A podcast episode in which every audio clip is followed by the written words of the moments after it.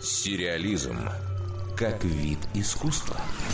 Актера Кевина Спейси целиком вырезали из фильма «Все деньги мира» и выковыривают из сериала «Карточный домик» а продюсера Харви Вайнштейна отстранили от работы в собственной компании и исключили из киноакадемии. И почти каждый день в прессе появляются все новые и новые обвинения в непристойном поведении тех или иных деятелей киноиндустрии, а за преступлениями следует наказание. Карьеры рушатся, проекты отменяются, даже если инциденты случились еще несколько десятилетий назад и доказательств нет.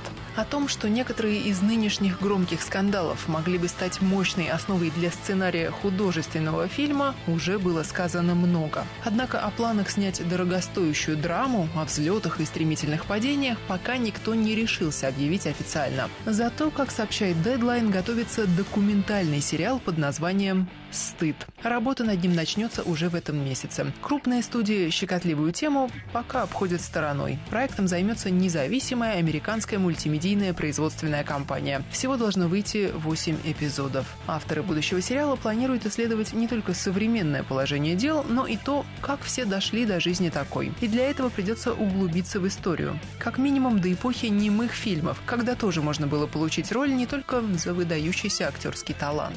Помимо всего прочего, шоу напомнит об отдельных эпизодах из биографии Альфреда Хичкока и Билла Косби и затронет важный вопрос. Сколько ни в чем не повинных людей теряют работу, когда из-за всего одного обвиненного закрывают тот или иной проект. «Стыд» будет смонтирован из архивных материалов, а также интервью с рядовыми представителями отрасли, знаменитостями, журналистами, жертвами насилия и экспертами в области психического здоровья. Дарья Никитина, Радио России «Культура». Сериализм.